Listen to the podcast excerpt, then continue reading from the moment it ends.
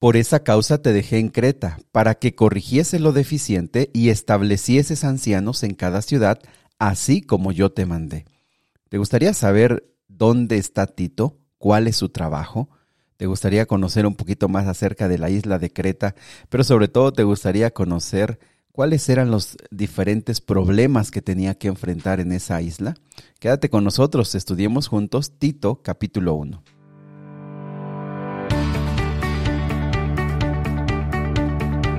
Nuevamente bienvenidos amigos y amigas al plan Raivados por su palabra. Qué gusto saludarles esta mañana. Qué gusto eh, saber que de alguna o de otra forma estamos tomando unos días de descanso en este puente. Pero sobre todo, qué gusto que estemos perseverando, estemos entusiastas, con ganas de no dejar de estudiar la palabra de Dios. Muy bien, pues vamos a abrir la Biblia. Vamos a Tito, capítulo número uno, que es el capítulo de hoy. No se sabe mucho de Tito, no se sabe bastante de él, sin embargo, en, otras eh, cartas que Pablo escribió, se sabe un poquito, se comenta un poquito acerca de él, eh, se sabe que Tito acompañó a Pablo cuando estaban de Antioquía y fueron al primer concilio en Jerusalén. Eh, también se sabe que Tito acompañó en algunos otros lugares, momentos a Pablo en el viaje misionero en la carta anterior que acabamos de estudiar en Timoteo nos comentó que Tito fue mandado a Dalmacia.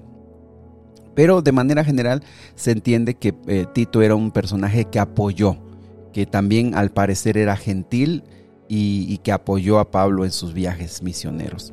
En este caso, habla específicamente de un encargo que le pidió Pablo a Tito. Eh, recuerden ustedes que la isla de Creta fue un lugar a donde Pablo eh, fue a predicar, donde se levantaron algunas iglesias, pero eh, Pablo, como ustedes lo saben, anduvo predicando en tantos lugares, así que no, no tuvo mucho tiempo para organizar, mucho tiempo para ordenar de tal manera que la iglesia pudiera funcionar, que la iglesia pudiera crecer. Y, y desde ahí me parece algo muy interesante la forma en la que trabajaba Pablo porque Pablo no hacía que las iglesias dependieran de él, sino que Pablo ordenaba las iglesias de tal manera que ellas pudieran sostenerse. Y eso es muy, muy relevante. ¿Por qué? Porque muchas veces como cristianos caemos en la tentación de depender de personas, es decir, de depender de líderes, de depender de alguien, un guía espiritual, es decir, en sentido un pastor, o, un hermano que Él es nuestro guía y Él es el que siempre nos motiva, siempre nos habla, siempre nos anima y eso está bien, eso es bueno. Sin embargo, es importante reconocer que eh, eso, eso en los primeros eh, tiempos de nuestro crecimiento espiritual. Es importante que nosotros después podamos por nuestra propia cuenta no ser independientes, sino tener el motor, el entusiasmo de buscar por nuestra propia cuenta eh, nuestra cercanía con Dios, nuestra perseverancia y más aún volvernos nosotros en mentores de otras personas. Eso es muy, eso es muy valioso. Eh, yo considero que de manera general hay, hay personas que se vuelven dependientes y, no maduran. Y, aquí me parece que eso es una de las primeras lecciones. ¿Por qué? Porque Timoteo, perdón, Tito lo, mandan a Creta para terminar un trabajo que quedó pendiente, que quedó eh, por hacerse. ¿Y que era? Bueno, organizar a la iglesia, ordenar a la iglesia. ¿Por qué? Porque fue muy rápido el momento, el tiempo que Pablo les predicó y necesitaban madurar.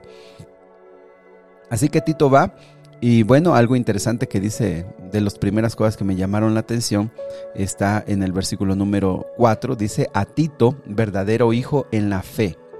Eh, recuerda que así también se le llamó a Timoteo y al parecer Pablo no solamente había estrechado un, lazo de ellos con ellos como compañeros, sino de una relación muy cercana, un apoyo eh, emocional y un apoyo eh, en la fe muy grande. Por eso es que le llama hijo. Y bueno, el versículo 4 dice, gracia, misericordia y paz. Es lo que les desea. Este es un saludo con el cual Pablo se presenta y es lo que les desea. Ahora, versículo número 5 dice, por esta causa te dejé en Creta, para que corrigieses lo deficiente y establecieses ancianos en cada ciudad, así como yo te mandé. ¿Y cuál era uno de los trabajos que tenía que hacer Pablo, de Tito? Bueno, dice corregir lo deficiente. Amigos, eh, no era sencillo trabajar en Creta. ¿Por qué razón? Bueno, la, la gente de Creta no tenía una buena reputación.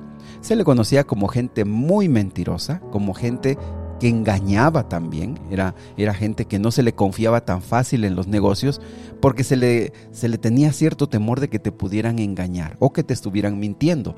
También la gente de Creta se le conocía como gente muy ociosa, muy, muy floja, eh, no hacían nada por ellos ni por el bien de la comunidad. Y por último también se le conocía a esta gente como eh, comelona, como tragona, ¿no? En pocas palabras o de una manera más despectiva.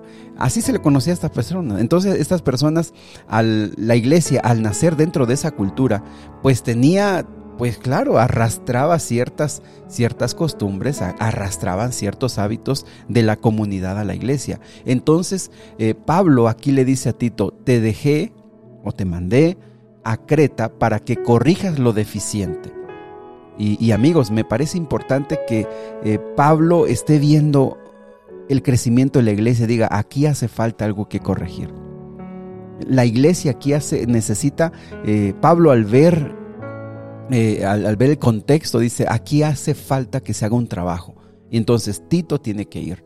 Tito tiene que estar aquí, tienes que corregir lo que está pasando. Muy bien, el segundo trabajo que Pablo le encomienda a Tito en esta isla es que debía nombrar ancianos en, esa, en cada ciudad, es decir, en cada iglesia.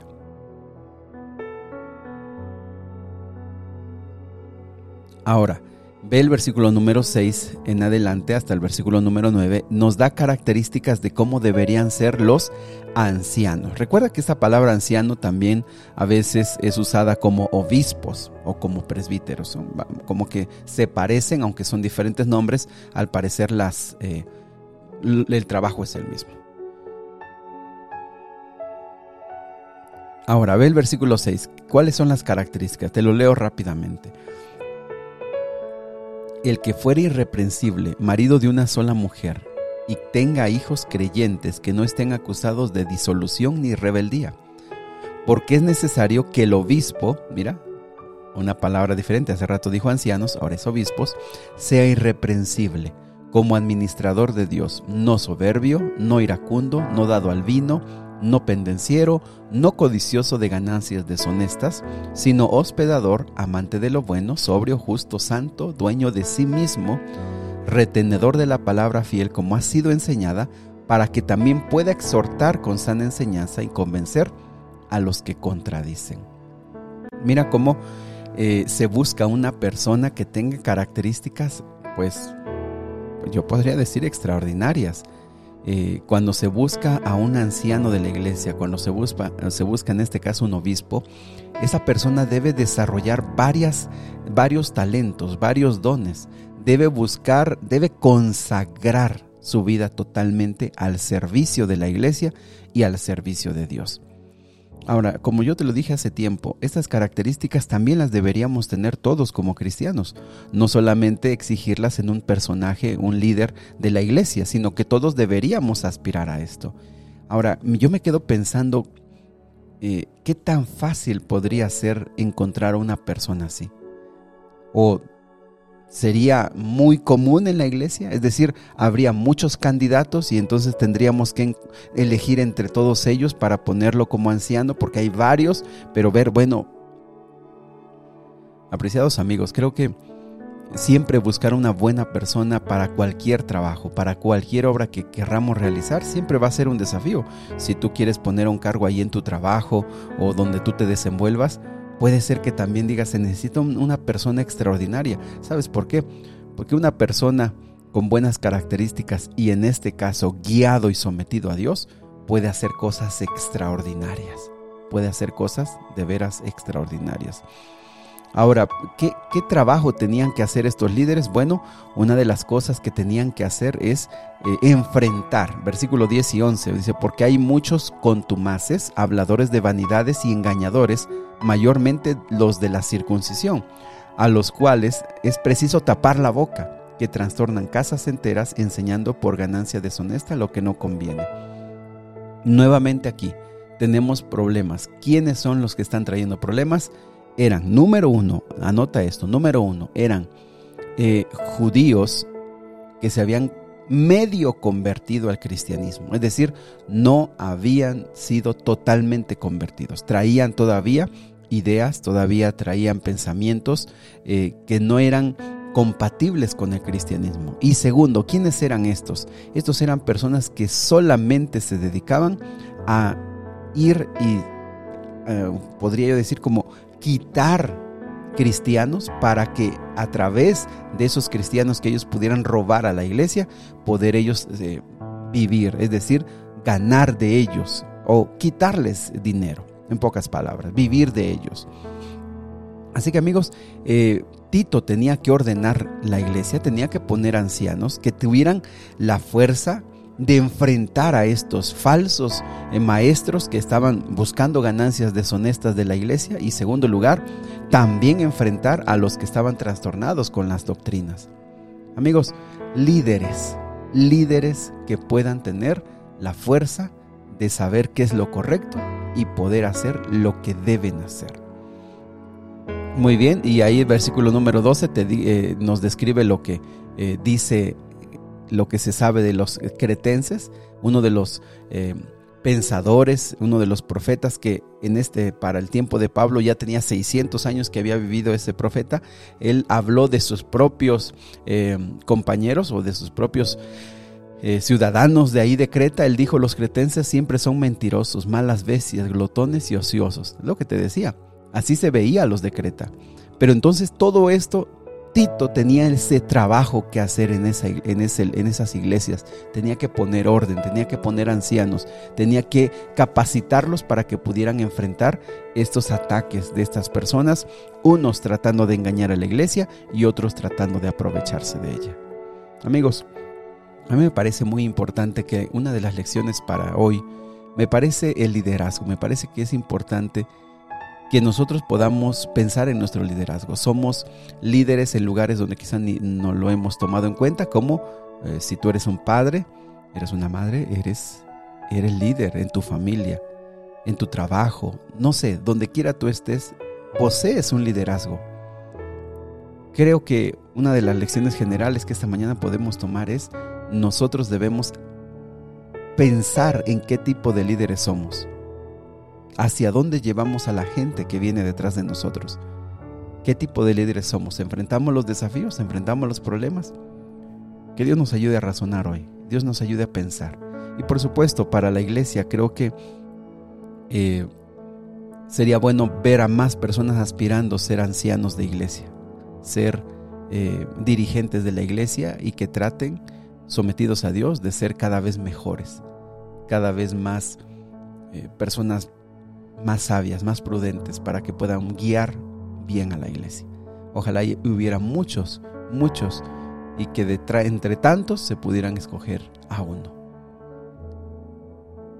Querido Dios y Padre, ayúdanos para ser mejores líderes, ayúdanos para ser mejor capacitados para servirte, ayúdanos a tener el valor para enfrentar los desafíos que hoy la iglesia tiene. Ayúdanos, Señor, para tener ese valor y esa fuerza de hacer lo que se debe de hacer en el momento correcto. Te lo pedimos en el nombre de Jesús. Amén. Amigos, que Dios me los bendiga, que sigan pasando un excelente día y si Dios lo permite nos vemos el día de mañana.